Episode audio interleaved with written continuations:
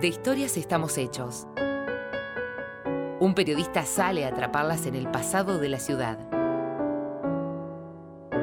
Jorge Riani es El Retrovisor. Yo me apego a la tierra en que he nacido. Aquí están mis recuerdos y mis sueños. Aquí creció la sed de mis empeños. Y aquí seré feliz o habré perdido. Para vivir prefiero lo querido,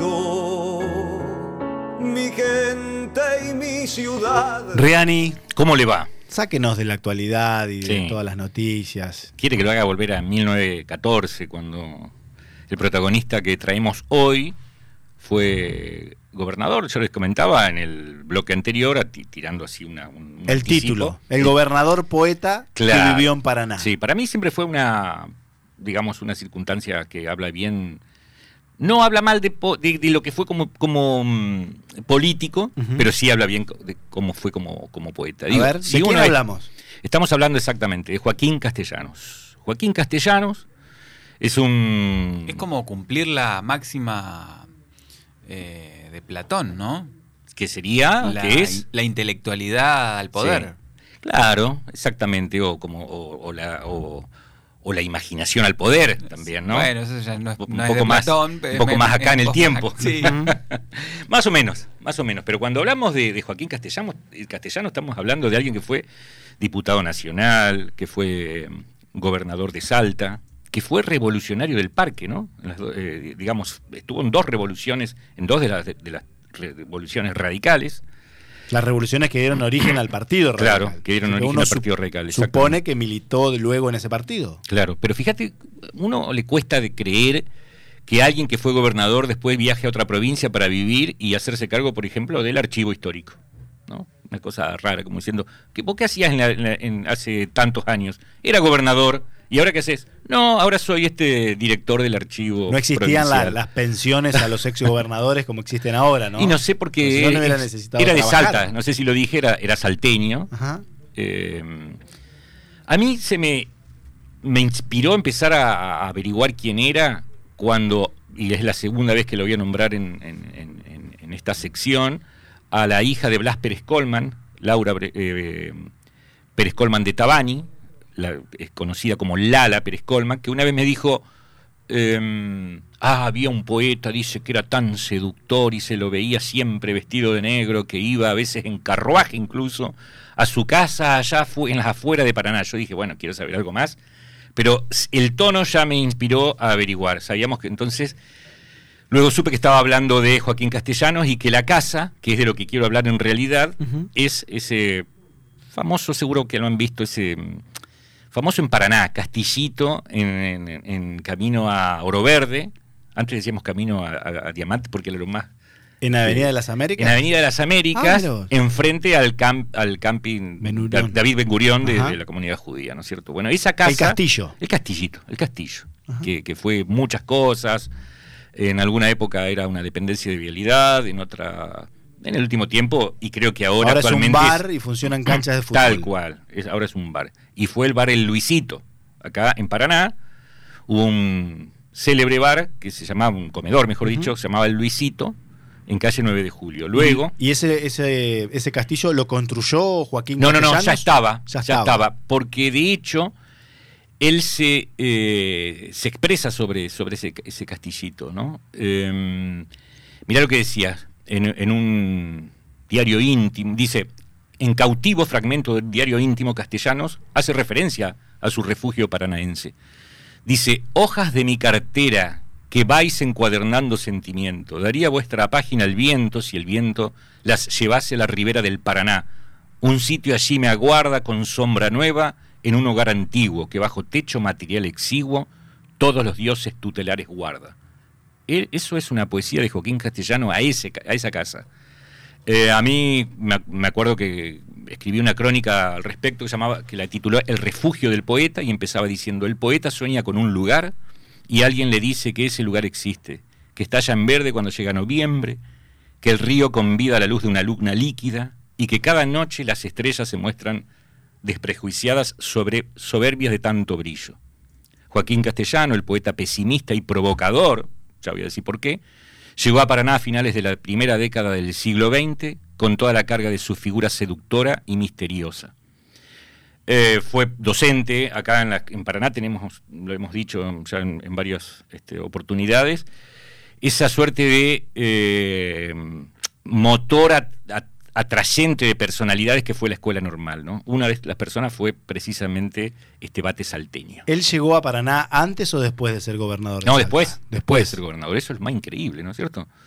Eh, es No, no una- lo dijiste, ¿en qué. ¿en qué periodo fue gobernador? En el 14 en el- en el- fue mm, un... Tengo entendido que una de las provincias intervenida por Irigoyen, luego, o sea, después del, del 14, si fue por- en el caso de Irigoyen, pero cuando en el 12, eh, son los primeros gobiernos provinciales que surgen de la, de la Isampeña. de la- En, ¿tá? claro. en 1914 fue elegido diputado, dice Diputado. su biografía, y en Ahí está. 1919 Claro. gobernador. Bueno, ahí Gobernador está. de Uno de, los, uno de los primeros, ¿no? El- uno de los primeros gobernadores Eh, radicales. de gobernadores radicales. Acá, bueno, en Santa Fe fue en el 12, esto lo recordábamos con Antonio la vez pasada, en el 12, en el 14 fue Entre Ríos, eh, pero luego este, recala en la, en la ciudad de Paraná, eh, escribió en el diario de Paraná, fue, eh, como decíamos, docente, ¿no es cierto?, de, de, de la, de la escuela normal y, mm, y escribió un- una poesía que realmente llamó mucho la atención, se su- llamaba El Borracho. Su biografía habla eh, justamente de, los libros publicados, habla que fue docente de la Universidad Nacional del Litoral, Claro, y que funcionaba también en la escuela, digamos, y, y docente de la escuela normal también. pero no dice nada de su paso por Entre Ríos. Pero menos- eso fue en el litoral, es- se dictaba la acá, Acá, en Paraná claro. se dictaba la... Bueno, no hace ninguna referencia a su paso por Entre Ríos en Mm. la biografía de Wikipedia, que viene a ser casi hoy en día como la biografía oficial Sí, la biografía de oficial. Joaquín Castellanos. Tal cual. Bueno, escribió un- una, digamos, un- una poesía muy larga, por cierto, Ujú. un librito en sí, que se llamaba El Borracho. Y después la, la censura del momento le llamó El Temulento. Decía, la tierra es un sepulcro de que, sepulcro de que el cielo es la lápida inmensa y triste y muda. Todo es noche y dolor, ebrio, sin dudas, cuando él hizo el universo estaba Dios. ¿Te imaginás en esa década? No? Decir, decir eso. Había una, esto me lo contaba el profesor Miguel Ángel Andreto, una carta que encontraron en el, en el, eh, Museo Histórico Martiniano Leguizamón, donde una eh, directora ponía un poco reparo en que eh, sea docente de la escuela normal por su gran seducción. Era, era, era gran seductor que ya era como un problema que se le venía en contra, ¿no es cierto? Eh, una persona que rengueaba porque le había quedado eso, esa herida de guerra, por decirlo así, eh, o herida de revolución, a partir de lo que fueron las revoluciones radicales o que dieron origen al, al radicalismo. Le dieron un balazo en el pie. Tal cual, exactamente, en, en la, en la rodilla y bueno, y quedó. Quedó renguito. Alguna vez le pregunté a, me acuerdo a Fernando Ponces, este, sobre el palacete que habitó Joaquín Castellano, que es de estilo, me decía, eclecticista, con mucha presencia de rasgos medievales, una arquitectura que pasó a, compa- a compartir espacio con la naturaleza cuando la revolución industrial hizo emigrar a las familias nobles al campo. Ese estilo pasó de Inglaterra a Francia y llegó a Argentina a finales del siglo XX. Chapino me habló de esa, de esa casa, la termina comprando el dueño del Luisito, Luis Chapino, eh, que luego Luisito estuvo allí. Eh, me contaba que es una construcción de 1880 aproximadamente, que tenía o que tiene tirantes atado con cuero crudo, tiene un sistema de cloaca, me decía, muy particular y complejo, integrado por instalaciones subterráneas que conducen todos los líquidos ya purificados hasta un tajamar que existió en los años en que se edificó. Además poseía un sistema de gas propio. Esto es una suerte de, ¿cómo se llamaría? este eh, biodigestor, ¿no es cierto? Que, que hacía sus propios, los propios desechos de la casa, lo, lo convertía en gas. El gas era conducido por caños, que todavía se ven esos caños hacia todas las casas. Había una, mm, una leyenda o una historia que decía que había sido de un médico eso y que sufrió un incendio también en la casa y ahí murió su esposa con su pequeño hijo y este y el, el médico este se fue a vivir a, a Europa donde hizo un castillo igual, ¿no? Un castillito igual, esto me lo decía Chapino, y que él tenía ganas de conocer a ver cuál era el, el, el, castillito igual al, al, de su propiedad. ¿no A cierto? ver si era verdad esa leyenda. Claro, pero vos sé que algo debe ser verdad porque fíjate que cuando recién mencionaba que en el en cautivo fragmento de un diario íntimo castellanos hablas de el lugar este que vino a habitar en Paraná, dice algo más, dice, lo fundó un viejo médico patriota, lo atacó fuego, tempestad, granizo, cayó con estanciero en derrota y una maestra de escuela lo rehizo.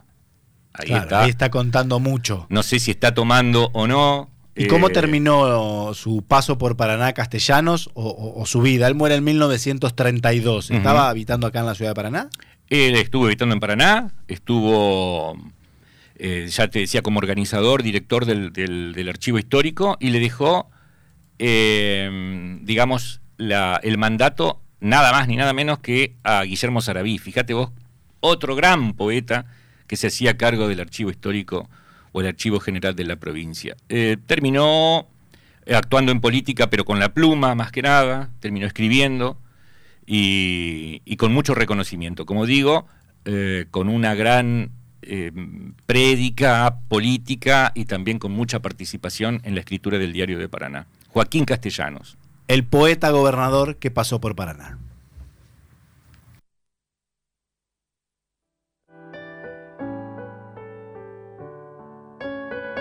Jorge Riani. El retrovisor. Yo me apego a la tierra en que he nacido. Aquí están mis recuerdos y mis sueños. Aquí creció la sed de mis empeños. Y aquí seré feliz habré perdido